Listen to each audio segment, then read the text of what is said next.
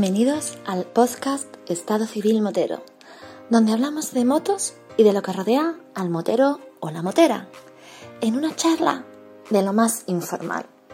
Así que ponte cómodo o cómoda y disfruta de este episodio.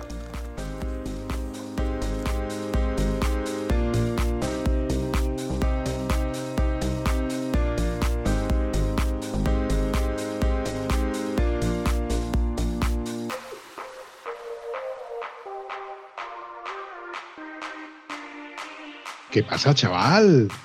Muy buenas noches, ¿cómo estás? Señor Christopher Bitt, eh, o Brit, o, ¿cómo te comento? ¿Cómo se pronuncia, perdón? Mi nombre completo es Christopher Britt, Brit o británico. ¿Y tú físicamente dónde te encuentras? Ahora mismo estoy escondido en mi oficina, despacho, donde solía dar clases de inglés online y editar mis vídeos. ¿Y dónde está tu oficina? Mi oficina es de mi casita aquí en Granada. Qué cabrón. o como se dice, en Granada. En Granada, muy bien dicho, tío, muy bien dicho.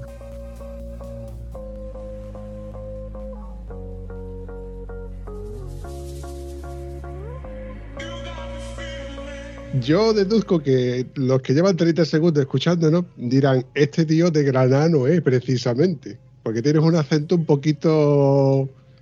Mm. Ya he aprendido por los malos. Vino aquí en los noventas y aprendí algo de español.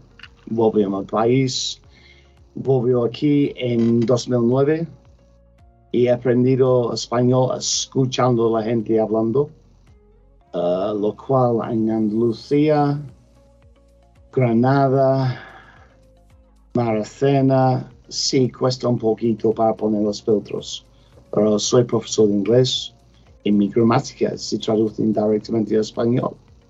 Y la diferencia es que tengo la costumbre de utilizar la gramática más que la gente, entonces suele sonar un poco rarito. Y ese choque cultural, ya no me vengo a referir al choque mediático sobre la persona que es inglesa con el inglés en España, porque tú, cuando viniste aquí a España, tuvo que ser. Eh, a ver, a mí sí me sueltan en las Islas Británicas, en Inglaterra, Escocia, cualquier sitio fuera de, Andalucía prácticamente, se me convierte en un problema. Tengo que comunicarme todo con, signos. En tu caso, venir aquí y querer volver. ¿Cómo terminas tú eh, afincado en España? Vino básicamente por mi salud. Tuve unos accidentes del trabajo donde dos operaciones en el codo, cinco en el hombro, tres en la columna. La clima de mi país me estaba fastidiando bien. Entonces, a España. Entonces llegaba aquí, tenía mis cualificaciones de enseñar inglés como idioma secundario.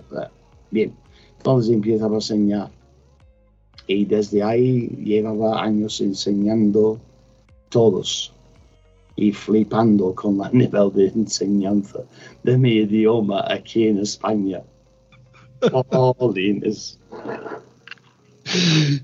Mira, recuerdo eh, una amiga mía que nacida, o sea, era, sus padres eran españoles, eh, lo típico de que cuando emigran a Alemania para buscar trabajo, eh, viven allí durante muchos años y tienen y su hija que es de nacionalidad alemana viene hasta a España, vuelven a otra vez a España. Entonces, ella era totalmente alemana y se hizo en una libreta para aprender las palabras más usadas y entre ellas lo primero que aprendió fueron las palabrotas, los insultos, para saber distinguir cuándo se estaban cachondeando de ella y cuándo no. Mi suegra suele decir que los tacos los tengo clavados.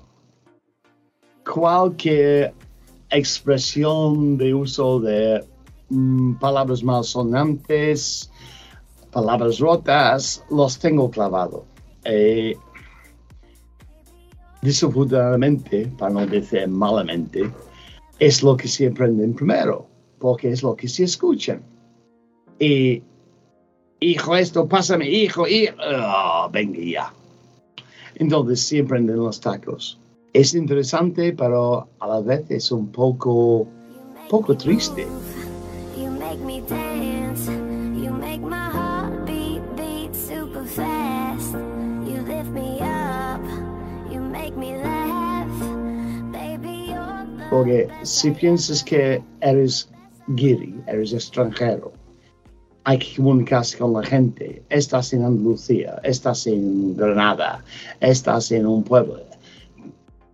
Andaluz, granaíno, maratonero, mal hablado y los tacos encima. Cuesta mucho trabajo, pero muchísimo.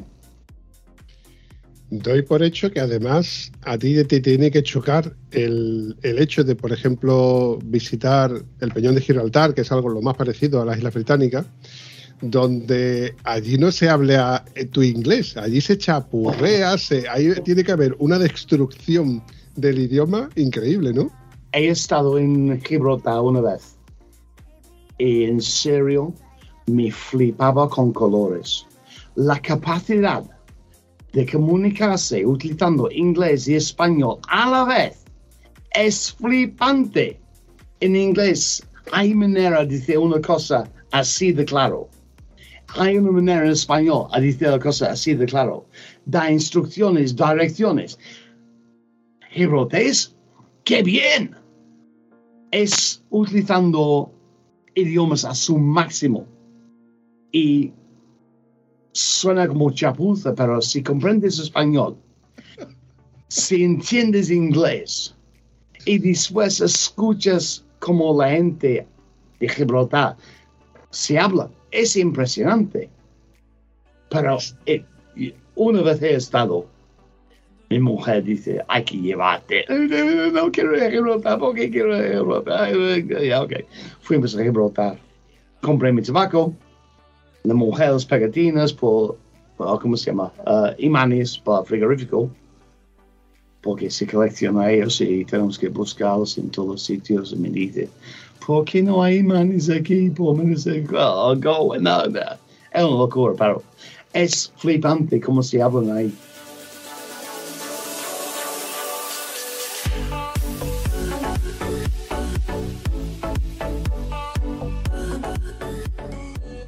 Yo eh, lo he visitado también solamente una vez. De hecho, fui en moto.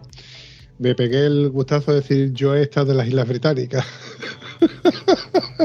Y la verdad es que mola eso de hacer una videollamada y decir, "Ah, mira dónde estoy, estoy, mira la bandera. Y ves una bandera que no es española, evidentemente. Yeah. Mola, la verdad es que mola. Y solamente paré a tomarme un café. El chico con el que me atendió era español y me hablaba, claro, hablábamos de, de desmitificar ¿no? la cultura, etcétera, de aquello. Pero en su día me llegó una, una conversación por, por los típicos grupos de WhatsApp de la gente de, de Gibraltar que usaban palabras en inglés en el idioma español, donde usaban, por ejemplo, María va pertrechada de objetos que vamos a enseñar a los linenses para que nos digan cómo se llaman. Escuchen. Ahora ya es regalí. ¿Y antes cómo era? Likirba. ¿Y por qué? ¿Sabe por qué es Sí, porque es una mezcla del habla de Gibraltar, de inglesa. ¿Y esto? ¿Eso, eso qué es chicle? Chinga. Carne con beef. Muy bien. ¿Y esto? Un regalí. Vale. ¿No conoce otra forma de llamarlo? Sí. ¿Cómo? Eh, Nikilba. Muy bien. ¿Y esto cómo lo llama usted? Una enfleita. Este fue el trabajo de campo de María para su proyecto. Coloquialmente le llaman Spanglish, pero realmente es habla linense. Han adaptado el inglés de sus vecinos gibraltareños a su manera y el listado de términos resultantes es un mestizaje de léxico que esta filóloga apasionada de su pueblo atesora como herencia. Y aquí en la línea pues hablamos un andaluz, un andaluz gaditano y lo que es peor un andaluz linense, que es más cerrado. Entonces pues de esta situación nace lo que se conoce el llanito, al otro lado de la frontera, y aquí el linense. Y dentro de este idioma tan particular pues tenemos muchas expresiones. Pero no crean que es propiedad solo de la gente más mayor. ¿Suena la palabra liquirba? No. No. A mí sí me suena, a mí me porque mi padre siempre me dice como muchas palabras en plan, el chique era como che wingan o algo así. Los más jóvenes se han criado con el Spanglish en casa y cuando lo han hecho suyo ante personas no nacidas en la línea han sido los primeros sorprendidos por su reacción. Con mis tías de Madrid, que se quedaron mirándome cuando dije eso y lo de toda la vida. El corned beef, carne de buey en inglés, en la línea es con B. El jersey es jersey. El lollipop es chupa chups. Pero el material del habla linense es interminable. Estar al liquindoy, que es estar atento. Esto es el becky, que ya es el que menos se utiliza. Darse un washi en la playa. El keki o el pankeki. Aunque más de uno se quede con la boca abierta, es un ecosistema peculiar, único en su especie, que pervive como una joya inmaterial autóctona que justifica el orgullo de ser linense. Es que era una conversación que se hizo viral porque la típica conversación de un grupo de WhatsApp de madres donde hablen, eh, sí, porque la teacher de mi hija le pegó a la sister de la, claro, usando palabras de, en inglés y sonaba, fri- sonaba que te, que te explotaba la cabeza con palabras que realmente no entendías cómo las metían en la conversación. Por eso te digo que para ti escuchar este tipo de conversaciones tiene que ser la hecatombe. La verdad es que escuchando a la gente hablar gibraltés no me fastidia tanto. Lo que me fastidia es que, oh, soy español, vamos a un meeting. Sí, un meeting, M-E-T-I-N, ¿ya? Meeting. Ah, lo siento, pero si recuerdo, eso es una reunión. ¿Por qué utilizas una palabra inglesa? Y encima cambias como se escriben. Ah, me vuelve más loco con esto que escuchando hebrotés.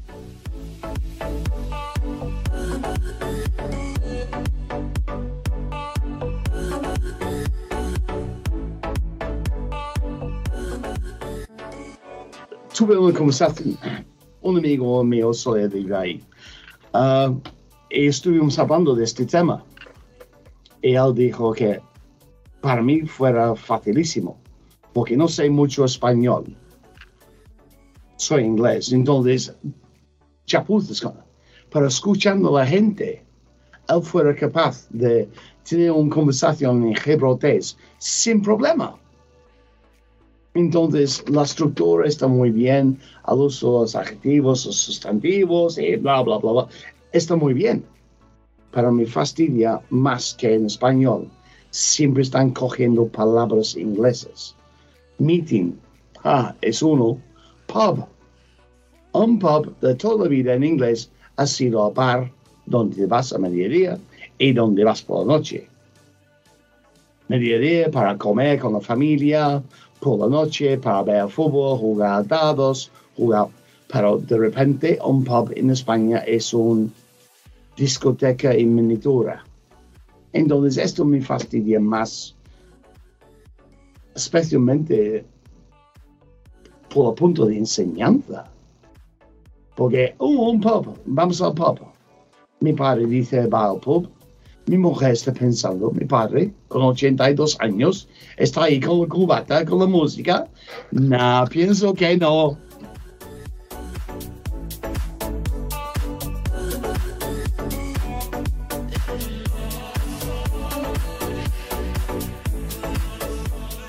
Oye, me has hablado varias veces de tu mujer. ¿Tu mujer también es, es- es británica o es española? Granaína. ¡Oh! granaína pura fina. Pero tú jugas con ventaja. Tú juegas con ventaja. Hombre, por favor, siendo guiri, con ese acento, eso es jugar con ventaja, machote. Eso no se puede hacer. No estoy seguro, es que viviendo en una casa con la mujer, los hijos, y granaíno, granaíno, granaíno, y casi nada de, entre comillas, castellano, no te ayuda mucho. Entonces, que tengo la mujer, los hijos que son granaínos, ah, los suegros son jaenenses, o como dice mi mujer, jaineros. Entonces tengo mezcla de acentos, vocabulario, formas de hablar que son distintos. Ejemplo, hoy subimos a la Sierra de Nevada y mi mujer está diciendo que hace mucho aire. Sperslund, siempre hay aire. Estamos rodeados por aire. Punto y pelota. No, aire en granaíno es viento. Entonces, esto me retrasa mi aumentación de vocabulario, adverbios, porque aire, hace mucho aire. Siempre hay aire. No había, este vez ahí muerto en el suelo. Entonces son cosas así que ah, no me cuadran mucho. Te entiendo, te entiendo. Te entiendo que tuvo que ser, bueno, tuvo que ser algo, la más de contradictorio.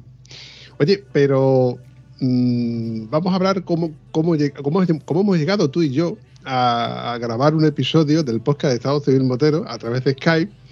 Y esto fue algo así como que yo tengo a mis dos becarios eh, de vacaciones y se me ocurrió la felicidad de esas noches que estoy en internet de- antes de que me entre el sueño y veo los histories de, de Instagram. Y me aparece eh, de bilingual, ¿cómo, ¿cómo era el nombre? The Bilingual Biker. El motero bilingüe. El motero bilingüe. Y digo, ¿esto cómo es? Y ya empiezo a ver todos los stories que tenías pre- mm, presentes en ese, día, más luego las actualizaciones y publicaciones que tienes en Instagram, y me llamó tanto la atención que digo, tengo que escribirle a este hombre a ver si es capaz de pasarse por aquí y contarme qué, qué hace. ¿Qué hace una persona que está conduciendo en moto, hablando en español, hablando en inglés y a la misma vez haciendo ruta? Ah, la verdad es que enseño inglés, enseño español a gente extranjera para que sepan comunicarse aquí en España. Tuve una furgoneta de Volkswagen, un tipo 4, multivan, cojonudamente bien, por la familia. Yo, la mujer, tres hijos, la perra y los suegros. Ya, me toca conducir siempre, pero bueno, es lo que hay. Um, los niños sí crecen, no quieren estar con su madre. Uh, los suegros para sacar su piso hace falta dinamita o que vienen mis padres de Inglaterra. Entonces, siendo 110% egoísta, que no es mi manera de ser, lo vendió por 5 mil euros más que lo compró hace seis años antes. Entonces, lo vendió y pensaba, venga, eso es crisis de media vida. Ya estoy llegando al punto que quiero volver a tener la libertad de moto, que no tenía hace ya muchos tiemp- mucho, mucho tiempo, muchos años. Entonces, lo vendí al Fugi y tenía en cabeza lo que buscaba, algo que es fácil de llevar, fácil de mantener. Y al VW, la, la VW, y lo compré la V-Strom. Pero, nada, fue un caso de crisis de media vida. Y ya está. lo que viene a ser, nosotros llamamos la crisis de los 40. Entonces me cuentas que vendes tu Volkswagen T4 maravillosa multivan para con- volver a ser motero, pero doy por hecho que tú antes ya eras motero, ya, ya tenías carnet de moto, ya tenías experiencia en moto. ¿Con qué moto empezaste a conducir? Mi primera moto era un Yamaha FS1E. Sí, ya estás pensando. Sí. Yamaha FS1E. Ah, que lo compré con 16 años y me costaba 120 libras. Wow. Ya, estamos hablando hace muchos años y ya. Pero lo compré, lo arreglé, lo pintaba de nuevo, cambiaba los anillos, nuevas bujías, nuevos filtros, nada, lo arreglaba, estaba nuevo, nuevo, nuevo. Y fui a hacer un examen en el colegio y un amigo mío se coge mi moto para dar una vueltita. Ah, los frenos no estaban conectados. Y sí que mi motocito que acabo de pasar muchísimas horas arreglando, limpiando, pintando, ya tiene unos golpecitos y tuve que arreglarlo de nuevo. Y entonces, un Yamaha, después un Suzuki GT50, después un Suzuki GP100, después otro Suzuki, la TS 125, algo así. Y después tuve que dejar las motos porque estaba trabajando como pinche discos. ¿Cómo qué? Perdón. Pinche discos. Ah, como DJ. Yeah, DJ. Es una palabra en inglés. Pincha discos. DJ. Vamos ya. Hay una palabra en español. No, vamos a intentar DJ. ¿Qué significa DJ? No lo sé. Disc jockey. Discos de toda la vida. Cierto. Entonces, ya estamos otra vez que utilizamos una palabra inglesa cuando hay una en español, pero suena mejor en inglés. Ok.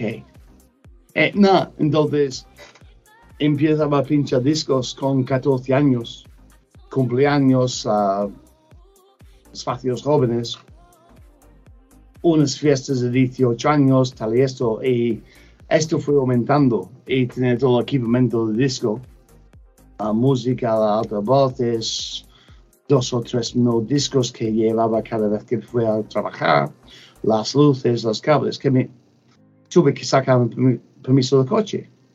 Entonces estaba con coches durante mucho tiempo, pero siempre me han las motos. Y la li- libertad que tienes con, un- con una moto es flipante.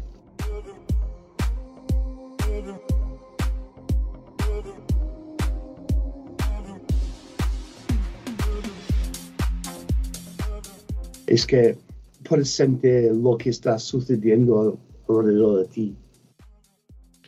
Conozco esa sensación, eh, esa laguna seca, es- ese espacio del tiempo en el cual dejas de ser motero por, por- más bien por evolución, por, necesidad, ¿no? En el tienes que tener un coche para desplazarte al trabajo, te sientes cómodo porque tienes tu calefacción, tu aire acondicionado, tu música, puedes llevar más cosas, puedes ir a una barbacoa, puedes ir a la playa, pero cada vez que ves pasar una moto y ves que un motero saluda a otro, que sale un modelo nuevo de una nueva Yamaha, de una nueva, Suzuki, de una nueva Kawasaki, eh, ves por un pueblo pasar eh, otra moto, un motero que saluda a otro, en una gasolinera están repostando, te llama la atención y ese ADN motero, ese estado civil motero que sigues teniendo, te vuelve a hacer tarde o temprano la necesidad de querer volver a ser motero.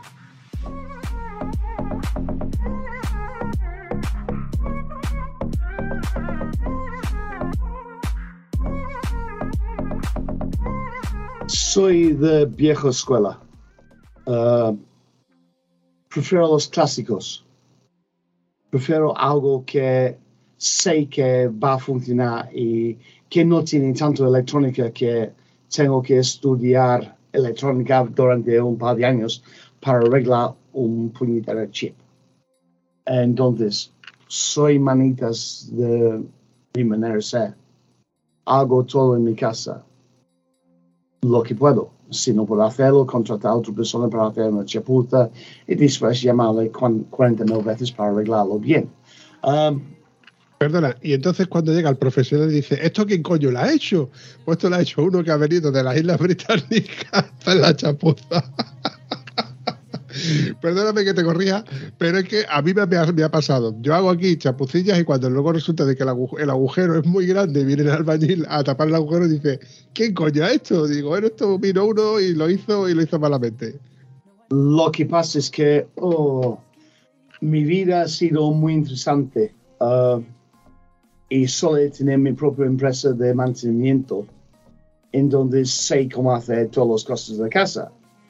Sin embargo, tuve que dejarlo debido al codo, hombro y espalda. Sin embargo, aún soy capaz de hacer los trabajos mejor de la mayoría de los chapuceros que han venido a mi casa, que han echado. Porque vienen diciendo, sí, sí, sí, sí, ay, ay, ay". empieza a verles trabajar y para carro. Coge tus herramientas y sal. Porque estoy viendo cosas que, lo siento, así no se hacen. Y después que, oh, me hace falta cobrar. No, eh, te hace falta terminar por entero. Trabajo primero. Pero terminarlo para que funcione y funcione bien. Y también me hace falta una factura. Oh, ¿quieres una factura? Uh, yeah, ok. No. Yeah. Entonces, soy manitas. Siempre he sido, siempre será. Y eso son las cosas que me encantan porque sé cómo hay que hacer las cosas. Y me vienen y dicen, oh, hay que hacer esto. esto". No, espera, esto no me hace falta, esto tampoco me hace falta. Pero te va a cobrarme más por esto, más tiempo con esto. Y venga ya, quiero esto, esto, esto. Y, y está.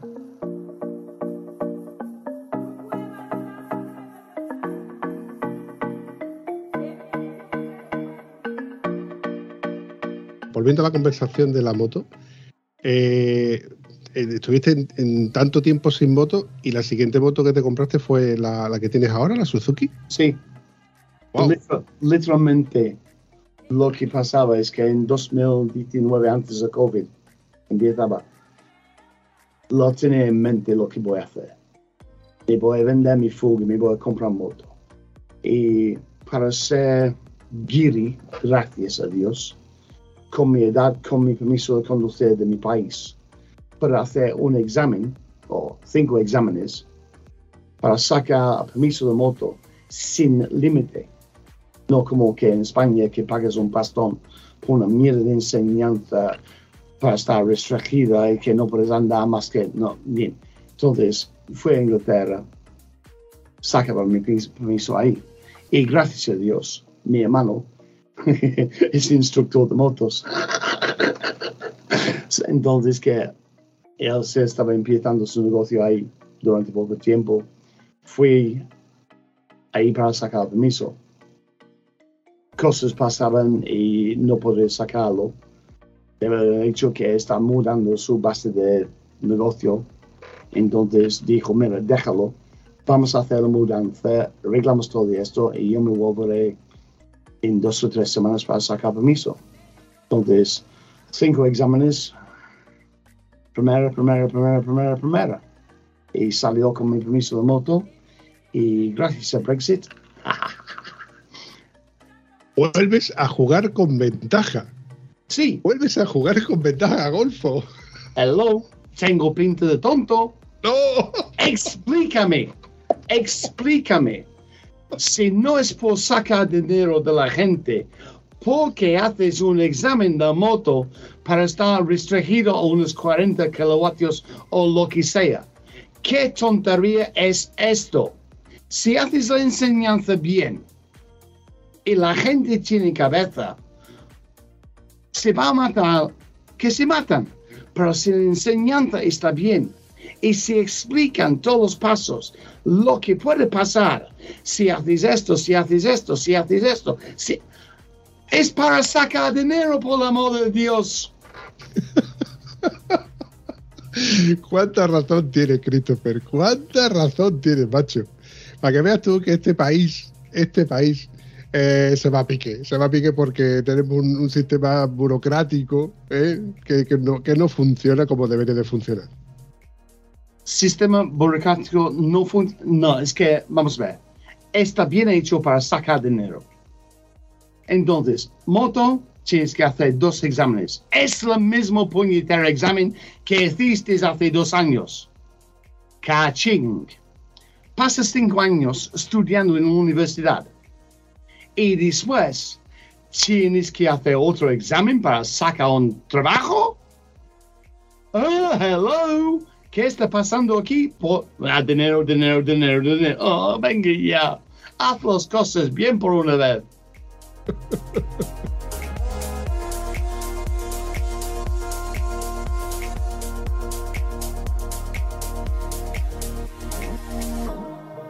Oye, ese momento en el que a tu señora esposa granaína le dices, oye, eh, ¿qué, te parece si nos compramos una moto y que tengo esa gana de volver a montar en moto? Que tú todavía no te has montado en moto conmigo, pero que podríamos montarnos en moto. ¿Qué te contesta? Ah, ¿Recuerdas anco- antes que dijo que iba a ser egoísta? No lo dijo. Dijo, voy a comprar moto. ¿Qué piensas? No, voy a comprar moto. Una moto, perdón. Voy a comprar moto. Y está, fin de discusión. Por la primera vez he hecho algo para mí. Egoístamente, sí. Pero lo que pasa es que ya que deja de tirar la moto y la mujer está más relajada en la moto que en la coche. Vamos por las alpujarras. En coche hay que parar cada 5 o 10 minutos porque quiere vomitar. Lo juro por Dios que estuvimos en las alpujarras llegando a mediodía que vamos a comer en donde se venden los jamones. Ah, obvio, la tra- travel. ah, ya, es que no recuerdo ya. Entonces llevaba unas tres horas en la moto, bla, bla, bla. hace calorcito, hay sol, está bien, está ahí. Ah, tengo sueño. En la moto, en las curvas, bla, bla, bla, bla, bla, bla, bla. Tengo sueño. Cariño, si duermo ahora, estamos bien liados. Lo juro por Dios que estoy pensando en comprar una cuerda para ata- atarla al baúl para que no se caiga que se duerme.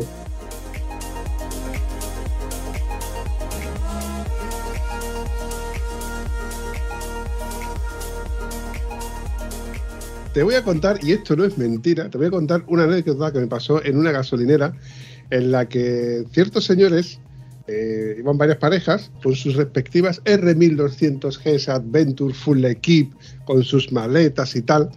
Y la señora, con su traje respectivo de BMW, me contaba que ella se quedaba dormida en la moto y que para que no y para que no caerse de la moto se ponía un cinturón de seguridad de coche. A lo cual yo le decía, digo, no puede ser.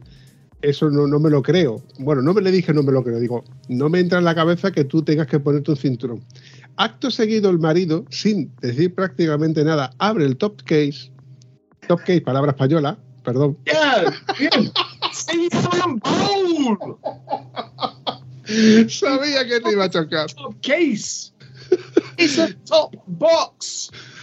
Es una caja que va encima. Entonces, top case tampoco lo es, parece inglés. Es un top box. Es una caja que va encima. Bueno, Christopher, el baúl de atracones. bueno, pues me abre el baúl de aluminio y me saca un cinturón de seguridad con un sistema de anclaje que lo anclaba en tres puntos para que la mujer se quedase sujeta y él se quedase tranquilo de que no se caía en las curvas. El hombre evolucionó su forma de conducir en esa moto, que yo estoy seguro que en otra moto no lo podría hacer, para al final entender que lo que llevaba atrás dejaba de ser pasajero a ser paquete. La diferencia de un pasajero a un paquete es que el pasajero te acompaña en las curvas, en la forma de conducir, pero cuando va en modo dormido es un paquete, es un puñetero paquete de 60 kilos. Entonces, pasajero es la palabra adecuada por decir la persona detrás. Porque a mí siempre me han dicho paquete. Ahí tenemos otro ejemplo de español. A mí me dicen paque- paquete y me dices que es pasajero. Yo particularmente te digo que para mí y mi, mi consideración de la persona que va detrás es un pasajero que te acompaña y que mm, te acompaña precisamente en eso, en la forma de conducir la moto.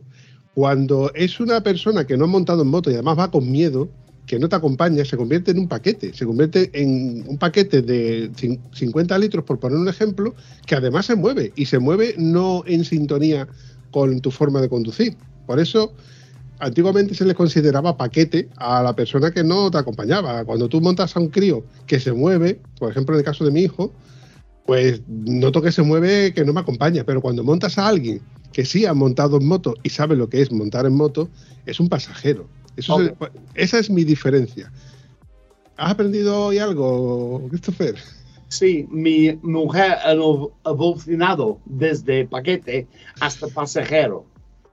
Pero es divertido que a vez en cuando me gusta dar un poco de, un poco de prisa. Me gustan las curvas, el límite es 80, vale, me voy a jugar un poquito.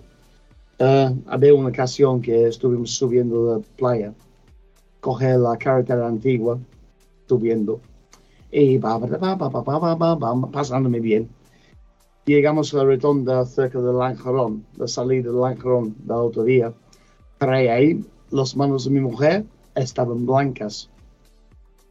Estaba tan agarrado, agarrado, agarrado, um, que la circulación se ha parado y yo estaba jugando un poquito, pasándome bien, pero estaba ahí agarrado bien y ya, ok.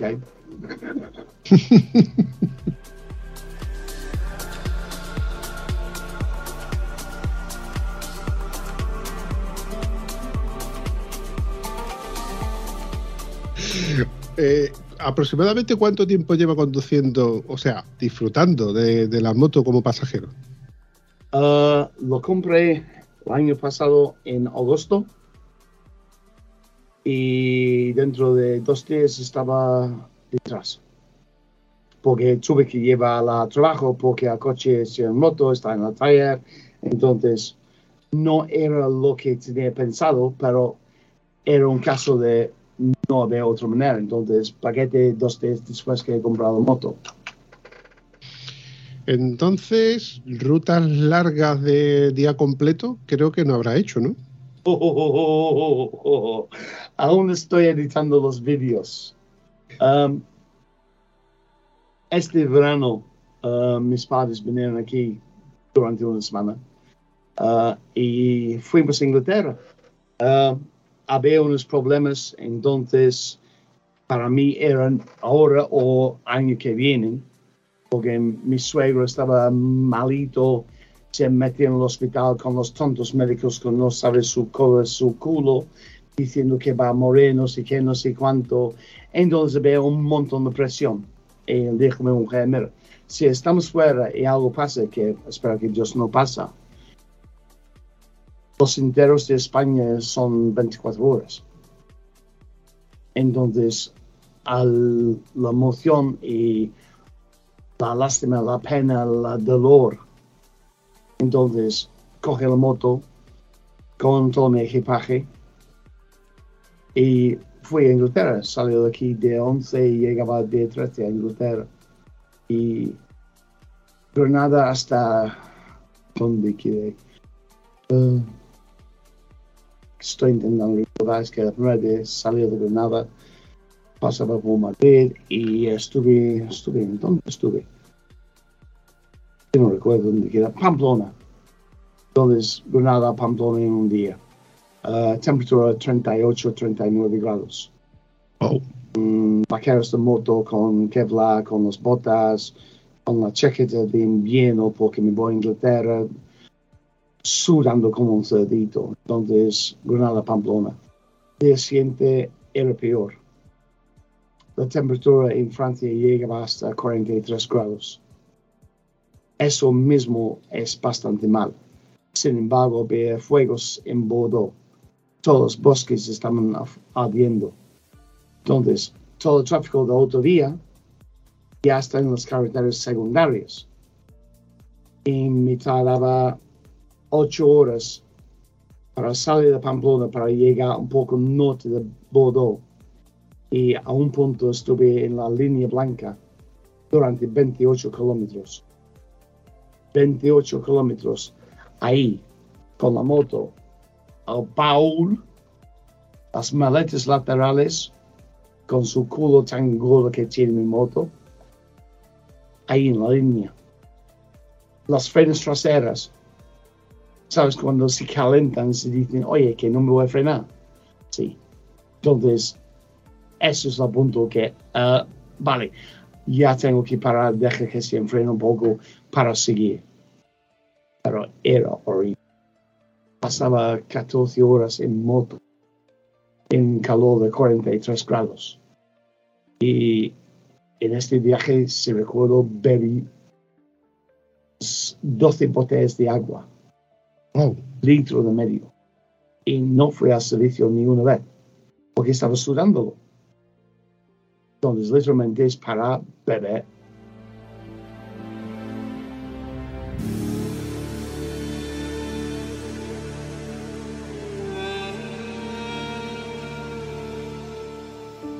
Una botella de litro y medio, tragarlo en uno y seguir que después de tanto tiempo sin pisar mi país, sin ver toda mi familia, sin ver los amigos, sin beber en cerveza inglesa,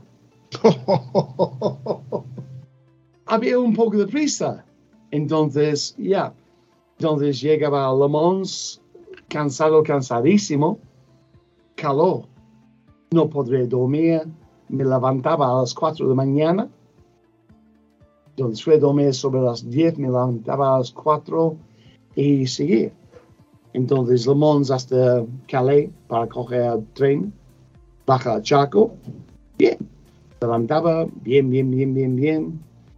Y esas cositas que dicen la, la presión de tus neumáticos, si lo tienes, quítalos. Porque estos, con las revoluciones del neumático, causan presión en la válvula. Entonces, ahí estoy, 120, o, perdón, 130, porque el límite de velocidad es más alto en Francia. Entonces, 130, va, va, va, va, va, y ¡wey! Tu culo empieza a bailar.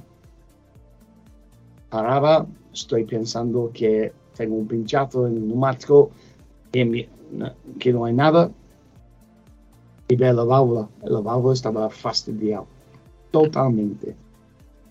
Eso fue a las 11 de la mañana. Con suerte llegaba a un taller, gracias de ayuda de un motociclista francés, que tuve este spray para llenar el hueco. Y sé esto, fui al taller, llegaba al taller a las 12 menos 5. Los talleres de Francia se cierran a las 12 hasta las 2.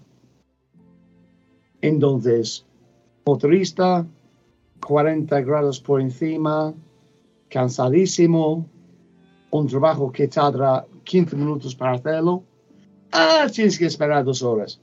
Se arreglaban, llegaba tren y al tren sin problema. 120 euros, pero sin problema. 35 minutos y estás en Inglaterra. Es que no, no hice reserva. Si hubiera hecho la reserva, hubiera sido unos 68 euros. Pero estaba bien.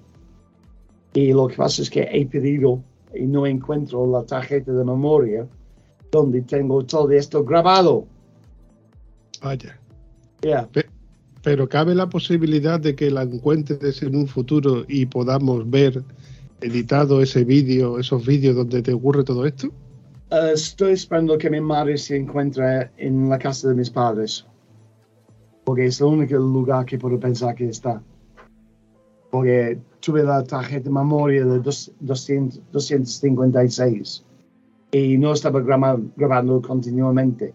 Entonces, hace un trozo, hace un trozo y le hice esto por todo, toda España. No, a partir de Madrid, subiendo. Entonces, parte de Madrid hasta, hasta Le Mans. Pero no encuentro la tarjeta en ningún sitio. Bueno, aún así, eh, puedes decir que fue toda una aventura y no, y no precisamente fue un viaje mm, divertido, un viaje placentero. Ah, primera vez que vino a España era en un camión con un amigo. Ah, él se rompió su brazo en un puticlub en Valencia y yo me tocaba llevar camión de 42 toneladas desde Valencia hasta Cherbourg. Y yo jamás hubiera conducido un camión. Bien. Próxima vez vino en un mini un Mini 850 del año 82, que estuve trabajando en, um, en Mojaca. Entonces hice el viaje de Inglaterra a Mojaca en un Mini. Ah, había un retraso en los Pirineos gracias a ETA que estaban ahí en esta época. Entonces pasaba por los Pirineos. Convoy, no sé cómo decirlo en español, porque siempre dicen convoy, los camiones.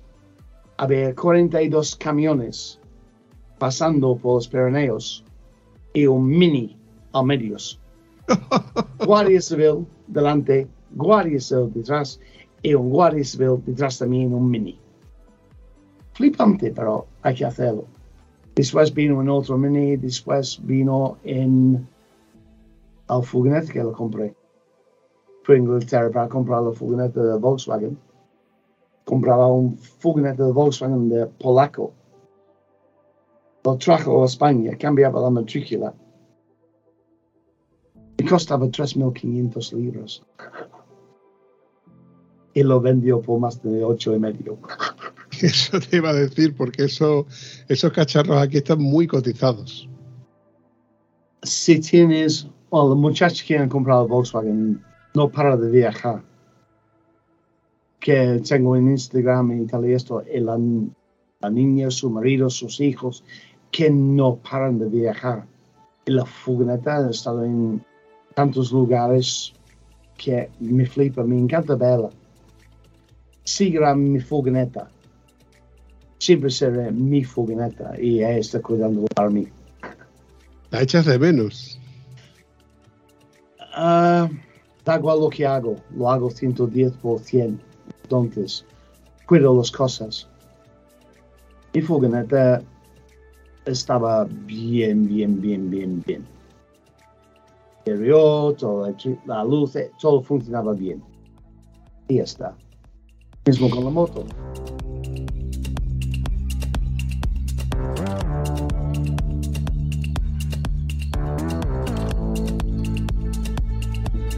Y esta moto, esta Suzuki DL650 V-Strom, que tiene un nombre también un poquito. ¿De qué color es?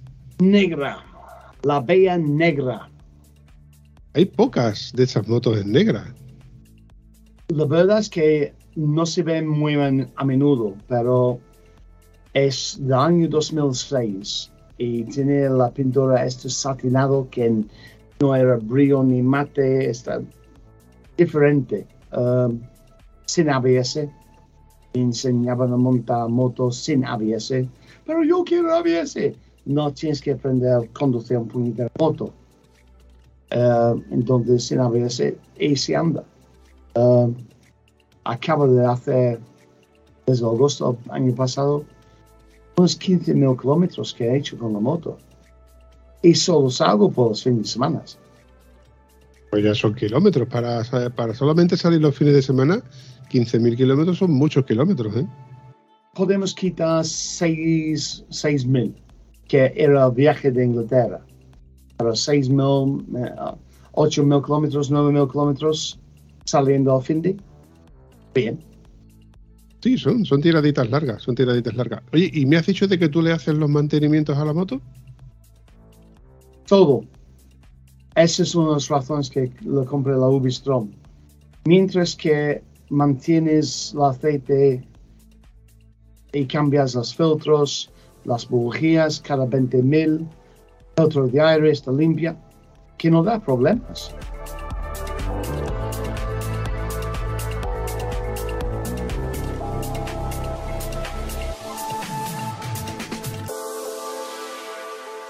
Tengo un, un, conocido, ya puedo decir que es amigo mío, puesto que tengo su teléfono personal y cada vez que viene a Huelva me, me pega un telefonazo, intentamos de quedarnos para, tú sabes, un café, una cerveza, lo que, lo, que se atercie. Este chico es profesional, conductor, de camiones y vive en Barcelona. Hace poco Javier, Javier, el señor Diesel, me comentó de que no tiene coche. Yo pensaba de que tenía coche, pero resulta que no tiene coche. Se lleva toda la semana conduciendo su camión, pero luego llega el fin de semana y se monta en su Suzuki DL650 V-Strom, amarilla y negra, bautizada con el nombre de Babieca. Esta V-Strom, la última vez que la vi, si mal no recuerdo, que me corrija, el señor Tony Trota Caminos, tenía 460.000 kilómetros. Fácilmente. Los motores de V-Strom que eran la SV y la TC antes, que son un motor que están hechos de balas. Si tú lo cuidas, te darán. Y sigue. Pero yo sube desde aquí, desde Granada hasta Francia. Cargado con todo el peso, con todas las maletas, con todo. Estaba a 5 litros 100. Llegaba a Francia, lo mismo. Francia un poco diferente, subiendo, porque el tráfico con la línea blanca mucho tiempo, para la vuelta de Inglaterra a España. La vuelta a medio será 5,5 100. Cargado. Y me he empiado dos veces con las multas de velocidad. Um, pero 45 euros por dos no está mal. Um, entonces, 5 litros 100 haciendo 120 o 5,5 haciendo 130. Esos motores están diseñados, están hechos para correr. Y yo soy excesivo. Cada 5000 cambiaré el aceite, filtro, filtro de aire, lo comprueba. Hay veces que encontras una mosca ahí o no sé qué, está, coge la aspiradora, limpiarlo, la flujo sigue funcionando bien. Para esta vez me toca cambiar el filtro de aire que haré la fin de semana que viene.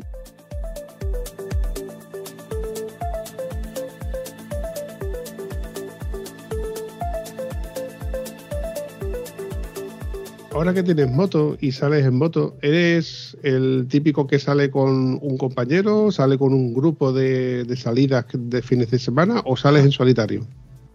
Suelo es solitario debido al hecho del trabajo, de familia y no conozco a nadie con, quien- con quien me salía. Um, soy miembro de Ubistron de Andalucía y con el trabajo, la familia, la vida, acabo de empezar un nuevo empleo, tengo los vídeos para editar. No lo dices a mi mujer, pero si digo si salimos a las 11, será las 12 menos cuarto. Um, entonces, para decir un horario para quedar con alguien, para tener todas las cámaras ahí listos para funcionar, para grabar, cuesta un poquito. Entonces, ahora mismo que estoy saliendo soltero con la mujer, pero si encontramos a un gente, me alegraría. Pero lo que pasa es que he aprendido una cosa, que no conduces más rápido que tus ángeles pueden volar. Despacio, disfruta el viaje, el paisaje. Si quieres matarte, métete en un circuito. Pero las carreteras, eh, con cuidado. Y hay una cosa sobre este país que me encanta. Los españoles son tan agarrados que no se van a gastar una bombilla para decir dónde va. Oh, las veces que... Oh, oh, tienes un indicador, utilizarlo. Espacio patrocinado por Polus Cribillet. Seguridad en moto. Oh, vamos a ver las rotondas. Quiero girar izquierda. Hay tres carriles en la rotonda. ¿Dónde voy? Ah, a carril derechera y me voy a toda la puñetera vuelta. Oh, no, que no. Llegas a una rotonda, te pasa. Tercera salida, gira a izquierda, te pones al carril medio o izquierda. De toda la vida. Es la ley de la ropa. Mm, las veces que casi me han matado. Sí, por desgracia nosotros los moteros tenemos que, una vez que aprendemos a, conducir en moto, también tenemos que sacar ese sexto sentido en el cual sabemos cuando el coche va por el carril central para precisamente en la primera rotonda, en la primera salida, perdón, cuando va por ese carril central y en la primera salida que le apetezca, ¡pum!, sale del tirón. En lugar de hacer una rotonda, hace, como mi amigo Pablo Escribille dice, una rectonda. Hace, lo hace un recto. Y nosotros, cuando vamos en moto y vemos este Hijo, Este- hijo de la gran puta, dilo, es así, es así. ¿Cómo que he dedicado esta noche? Es que, es que mm, yo a muchos de estos tíos los montaba yo en moto y les hacía conducir en moto. Ojo, es que hay una gran diferencia entre el motero en sí, eh, al usuario de la moto, porque yo he conducido dentro de ciudades, en urbes grandes, donde tú ves a usuarios de la moto, donde no van equipados, evidentemente, ya rápidamente descubres que no, que usan la moto para ir en zigzag entre coches, entre semáforos, y, precisamente van haciendo eso, es- cogen una rotonda y la primera, pum, se salen. Incluso con la propia moto, que, que estás arriesgando tu vida con, con- cualquier inclemencia, con, un aceite, un, pitido, un camión, un- una frenada. Es que es, totalmente incongruente. Nosotros cuando vamos en moto, que tememos por nuestra vida y por la de los demás, evidentemente, y ya sin contar lo que, te caes en moto y lo primero que, te, puede, que, te duele es el daño que le has hecho a la moto, el daño que te vas a hacer tú y, lo que luego pueda aca- acarrear. Es que es que es un problema. Nosotros tenemos que andar con mil ojos mirando hacia muchos sitios y lo bueno que tenemos es que deducimos por la forma de conducir del que va delante o el que va al detrás o el que va al eh, por la distancia de seguridad que lleva el que va detrás con nosotros, qué, qué, qué tipo de conductores. Y vamos siempre con miedo, vamos siempre con, ese, con esa incertidumbre. Y eso yo creo que es lo que nos hace ser eh, superhéroes y estar mucho más pendientes. aprendió hace mucho tiempo que cada conductor de este país quiere matarme. Entonces, los trato así. Espero que se va a hacerlo. Y estoy con la mujer en la moto y estamos bien, bien, bien. Y digo, mira hijo puta ahí, que va a salir. Y sale, sin indicador. Estoy en la rotonda haciendo bien, bien. A la derecha alguien quiere seguir para adelante. Tienen derecho al camino. Sin embargo, si estoy ya con el indicador saliendo y ya he pisado este carril, no tengo otra opción. Y tengo un cabo, la casco de cabo que quita la cara y solo lleva una máscara de esqueleto con la bizarra por abajo, negro, negro, negro, y una mirada de esto flipante. Porque de repente es fijan que, oh, mierda, he hecho mal. Y todos quieren matarte. Si, si vas con la moto pensando y esperando lo que no debe pasar, es mucho más fácil. Antes que, oh, me va, va a hacer eso, lo que se van a hacer mal oh, va a hacer esto, va a hacer esto. Hay espejos por una razón, utilizarlos. Conductores de coches no se utilizan. Es por esto he hecho una modificación de uh, claxon en la moto y no tengo este de pip, pip. Tengo dos de coche puesto que son pip y suena bien. Entonces, oh, what? Yeah.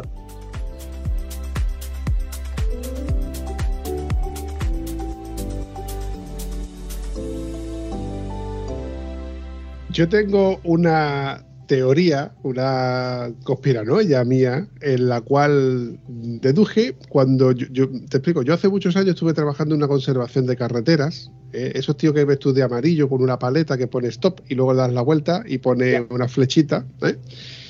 Y recuerdo que en un momento paré un, un coche y me puse en el, en el carril contrario para que los siguientes coches me vieran.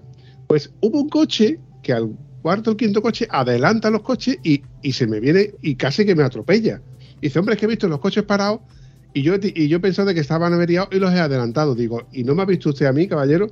Dice, pues no te he visto. Digo, vamos caballero, soy un tío vestido de amarillo de arriba abajo, con una paleta. Si llego a haber sido un guardia civil con un tricornio en la cabeza, seguro que me ves a 300 metros. Eso es así, compadre. Eso sigue siendo así. A lo que vengo a referirme, si en lugar de conducir nuestras motos, conduciéramos luces con las motos con luces azules, nos ven de lejos. Christopher, nos Ah. ven de lejos. Mi chaqueta de moto es fosforescente y verde. Entonces tengo el contraste de colores. Porque si vas todo un color, no se puede ver nada. Pero si tienen varios tonos de colores, y durante el verano tengo que llevar una, otro casco, acabo, hace mucho calor en verano. Entonces tengo otro casco que es como mi chaqueta, fosforescente y verde, un chillón. ¡ah! y como que no me has visto.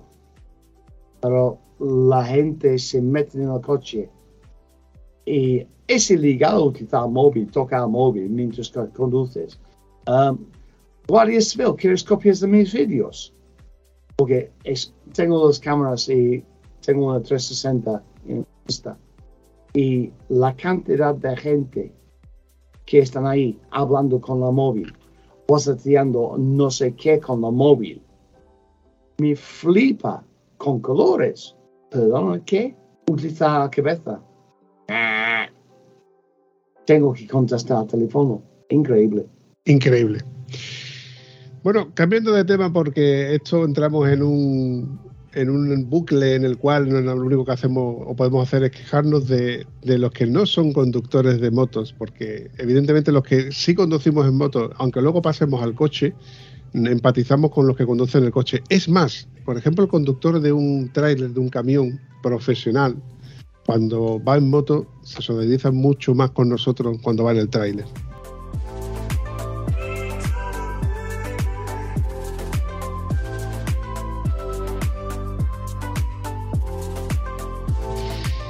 Yo tengo una duda que hacerte. ¿Tú cambiarías ahora mismo de moto? Si pudieses cambiar de moto, si tuvieses la oportunidad de cambiar de moto, un modelo actual o antiguo, ¿qué te gustaría comprarte que sustituyese a tu actual Suzuki V-Strom? Um, tendré que ser Triumph 1200 Tiger. ¿La Tiger 1200? La XT. Estamos hablando que es una moto que pesa al menos 80 o 90 kilos más que la tuya, ¿eh? Ah, no tanto. No, no pesa mucho más. Mi hermano tiene uno. Y estaba viendo las motos para hacer viajes más largos, tal y esto. Y estaba viendo las BMWs, y, no, perdón, los BMWs. Y no quiero meterme en... Me gusta la moto. Me gusta la moto BMW, pero la gente que suelen llevarlos no me apetece estar relacionado con ellos en ninguna manera. Lo siento.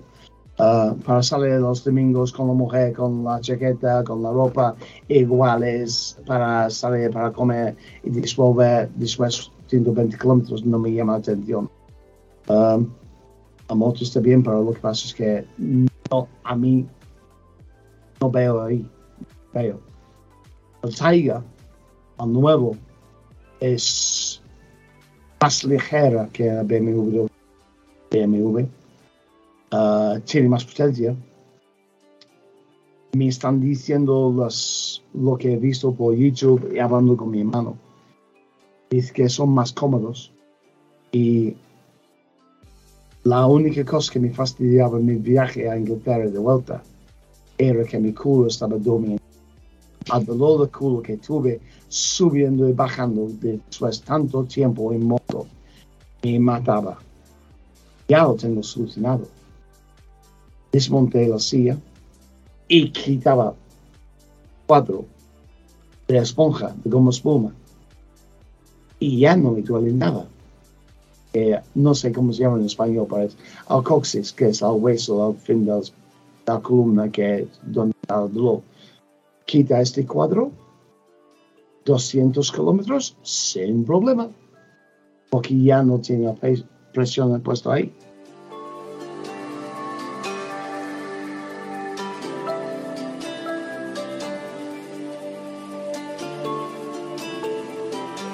Yo como, como profesional que soy, eh, me pego muchas horas conduciendo. Entonces, eh, mi cuerpo eh, ya está acostumbrado a estar sentado. Y conozco esa sensación en la cual el, trasero, el coxis, tiene que estar separado del asiento. Para eso existen unos asientos especiales o existen unos cojines para descansar esa parte.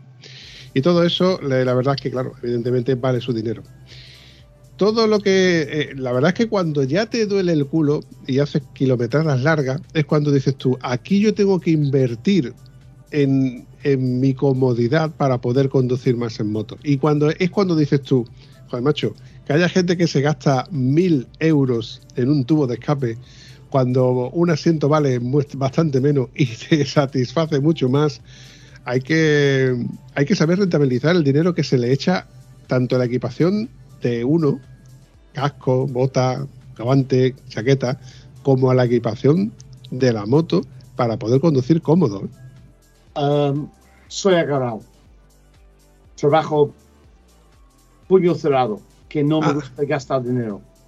Um, y la verdad es que para comprar un Sion Custom me va a costar unos 300 euritos y puede ser mucho más.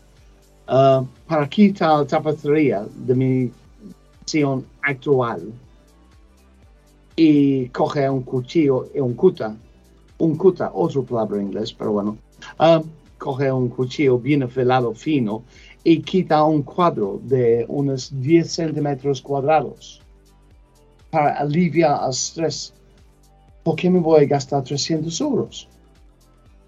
Entonces que gasto al mínimo, al justo, pero la moto está legal, más o menos. Um, y funciona bien.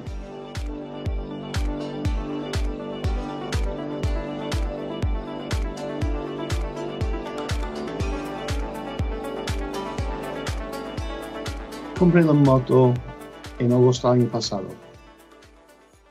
Los neumáticos estaban puestos, que eran los 2. He hecho 16 mil, well, casi 16.500 kilómetros con estos neumáticos y ya están, ya está, se, está llegando al punto de, vale, ok. La única parte de la moto que está en contacto con la carretera es los neumáticos. Y ahí gastaré el dinero. Entonces, si puedo ahorrar dinero, sí, agarrado, puño cerrado, cada codo para su alto. Sí, pero los neumáticos son el punto más importante de la moto. Entonces, los Anarchy 2 han ido muy bien. Muy bien. Agarra, mojado, caliente, frío, funciona de puta madre. Estaba viendo los Anarchy 3 y no me gusta. No me gustan los Anarchy 3.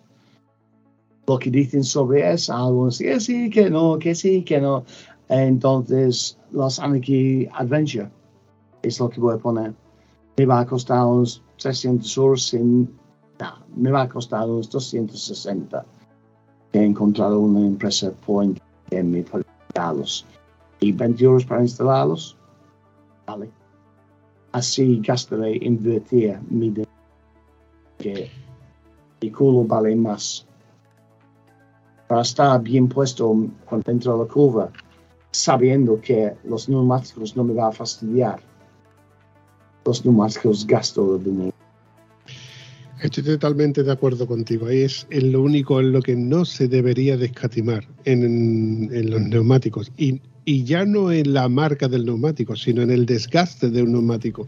Si le has sacado una cantidad de kilómetros considerable, como pueden ser 10, 12, 15, 16 mil kilómetros, yo creo que está más que rentabilizado el, el uso de ese neumático. Ta- También te iba a dar la mala noticia, que creo que ya la sabrás, que el, el Anarchy 2 ya se dejó de fabricar. El Anarchy 3 y el Anarchy 2 estuvieron compartiendo en el mercado un, poco de tiempo hasta que se extinguió el Anarchy 2.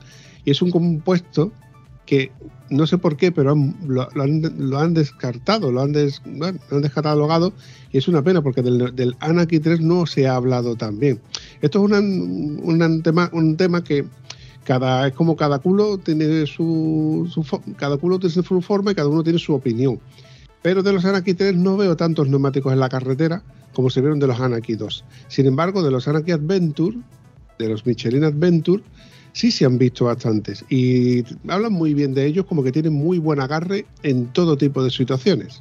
A ver, siempre hay que tener claro de que es un neumático asfáltico, trail asfáltico. No le pidas 820, 80-20, algo así. Mm, Yo diría 90-10. No sé, es que la única off-road que hago es llegando para aparcar la moto al lado de la carretera para sacar unas fotos. O quizás que estoy entrando en una zona para descansar también. Entonces, ok, no soy... Es que mi mis brazos no me dejan hacerlo. Así que si podré, como, no, pero no puedo. Pero me gusta tener esta capacidad de hacerlo si hace falta. Y que dos, la trasera, aún me queda otros 4 o 5 mil kilómetros. Sí, con, Oh. este eh, con la trasera sería 20 mil kilómetros sin dar vuelta. Entonces pondré la Adventure delantera primero y dejarla dos. Detrás hasta que se gasta. Que no me voy a tirar dinero en un neumático cuando este me ha probado muy bien. Que hace su trabajo en condiciones. Sí, sí, sí, sí. Eh, coincido en que tu moto, bueno, tu modelo de moto, la Suzuki Westron, es una moto que no castiga el neumático ni tampoco en los frenos. Una moto que va muy bien en todo, lo hace todo muy bien y es muy buen conservadora. Tenemos coinc- coincidencias de, de- de amigos que tenemos en los grupos. De hecho, Jesús Mari nos comentó de que con su moto con 80.000 kilómetros aún no le había cambiado los, los- perdón, los neumáticos. Las pastillas de freno seguían siendo las originales porque su forma de conducir no necesitaba frenar en seco como para tener tanto desgaste. Y no es porque su moto no frenara. Y a las Anaki 2, él gastó todos los neumáticos que había de Anaki 2 existentes hasta que se dejaron de fabricar. Ha cambiado a los Pilot Road, que son unos neumáticos 100% asfálticos, y está muy convencido por el uso y la- el agarre que le dan, pero él está seguro de que no van a tener la duración que él espera. Con lo cual, está buscando algo asimétrico, algo que sea Lo que, lo que he leído y escuchado sobre las Adventure, la compuesto que tiene dos partes. La parte en medio es más duro y la parte del- de los laterales es más blando. Entonces, que tienes agarre por las esquinas para por los viajes que tienes esta distancia. Eh, los anáquidos eran increíbles. Mi hermano que tiene su moto, bien, bien, bien, más potencia, él, él se pone... Pienso que ya este año está en su cuarto juego de neumáticos, en donde desde enero han puesto ocho neumáticos en su moto. Está en moto todo el día, enseñando gente. Entonces, me dijo, Chris, si sacas este kilómetros con estos, sigue con estos. Porque sus neumáticos no llegan a 8, no llegan a 6000. Él es instructor y tampoco está frenando para ese uso. Um, no, es que hay que investigarlo y pensarlo con cabeza. Sí, con la cabeza y con el bolsillo. Muy importante, ¿eh? eso de con el bolsillo.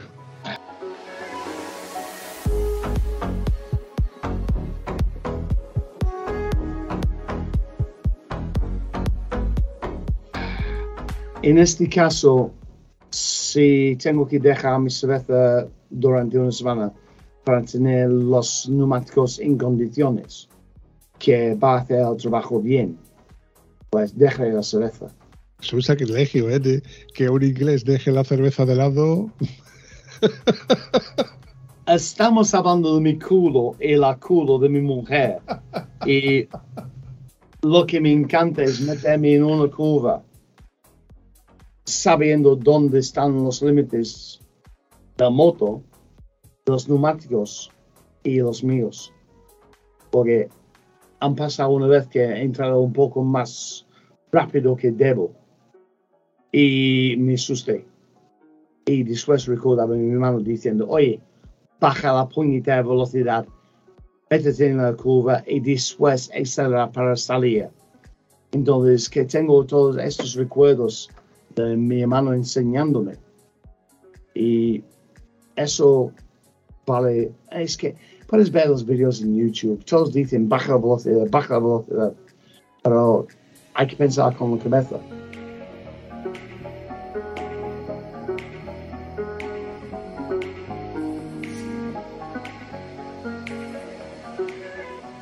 Christopher, para ir recordando este episodio, repíteme o recuérdanos dónde podemos encontrar a Christopher Bridge en Instagram.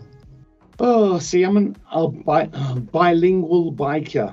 The Bilingual Biker. Uh, cuesta escribirlo, pero si buscas The, T-H-E, Bilingual, B-I-L-I-N-G-U-A-L, Biker, una B, I, K, cada kilo, E, R, saldrá. Si no, búscame en YouTube, el motero bilingüe, ahí sale y la información está puesto ahí. Y si no, yo me encargaré de poner algún tipo de enlace o algún tipo de, eh, de fórmula para poder acercarnos a ver esos vídeos que he comentado, donde tú das clases de inglés, español, a la misma vez que vas conduciendo la moto, ole tu huevo, porque yo no, la- las cosas como son.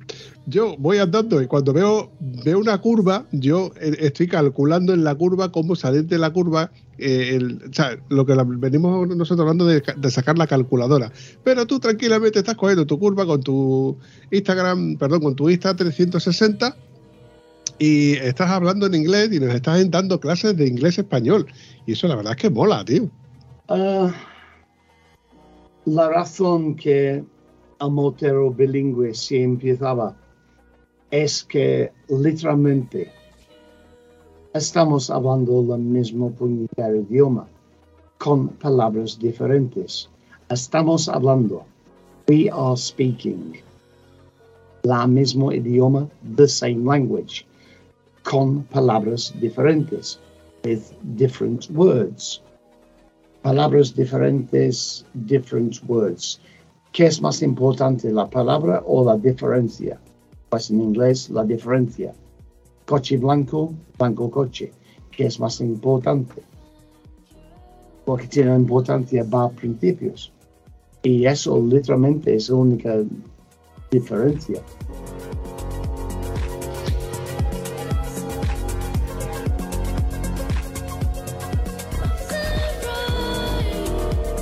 Bueno, Christopher, para ir despidiéndonos, ¿qué, qué te ha parecido el ratito que hemos estado echando de cháchara después de los- estos problemas técnicos que hemos tenido, que te he enseñado cómo funciona un micrófono lleno de polvo? Sí, es que normalmente tengo el micrófono encima de la cabeza y ahí es donde va todo el polvo. No lo puedes ver. y no lo veo desde aquí. Claro. Um, solo, well, tengo una plataforma de enseñanza online, lo cual es aún activo. Uh, pero estoy trabajando por otra academia de inglés también y hay unos problemas que no se hablan, pero estamos arreglando la manera de enseñanza de inglés.